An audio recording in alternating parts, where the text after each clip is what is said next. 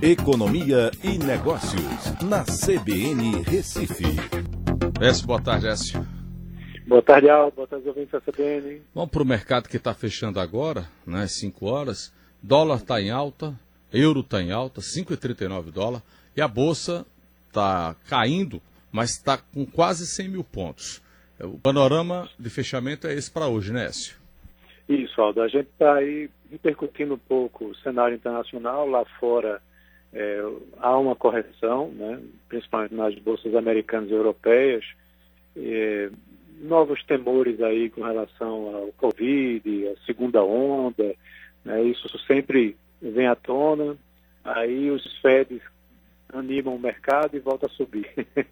Mas hoje o Fed não está fazendo nenhum pronunciamento. E aí, quando a bolsa cai, você tem os investidores internacionais saindo do mercado e o câmbio é pressionado para cima. Vamos ver aí.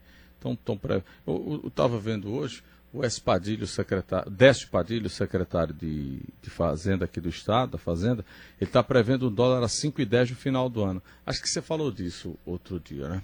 Bom, uh, bom em meio a tanta crise aí, o IPEA disse que tem investimento subindo por aqui, é, é Écio?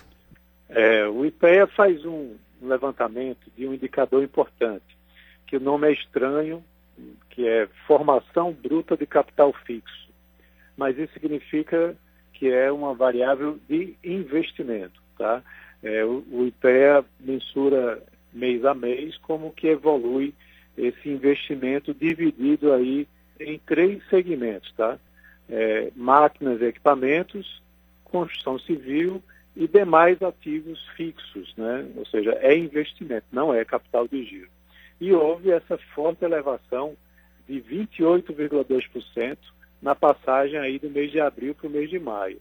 Tá? Porém, quando você vai olhar com relação a maio do ano passado, aí houve uma queda de 19,6%. Mas é importante a gente olhar, é, esquecer um pouco 2019, porque a gente não tinha pandemia. E agora a gente vive aí mês a mês analisando como é que há o desempenho é, da economia perante as mudanças que vão acontecendo, que giram em torno da pandemia também. Né? Então, há uma recuperação de investimentos né, em relação às quedas que a gente viu nos meses anteriores. E, para você ter uma ideia, houve um crescimento de 68,7% no investimento em máquinas e equipamentos em relação a abril.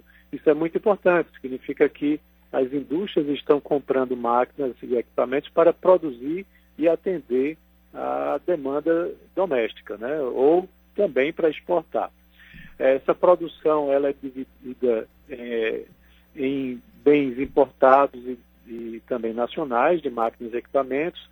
Então, houve um aumento na demanda de 22% de bens é, nacionais, de equipamentos nacionais, e a importação subiu 145%. Já a construção civil apresentou um aumento de 14,1%. Então foi distribuído entre um e outro, mas houve um aumento principalmente no investimento em máquinas e equipamentos com equipamentos importados. Né? Só que aí é, vale lembrar que ainda estamos no vermelho. Né? A gente ainda está longe de um pico de investimento e o investimento é a variável fundamental para que a economia volte a crescer mais, no ritmo mais rápido. Perfeito. Até amanhã, Écio. Um abraço a todos, até amanhã.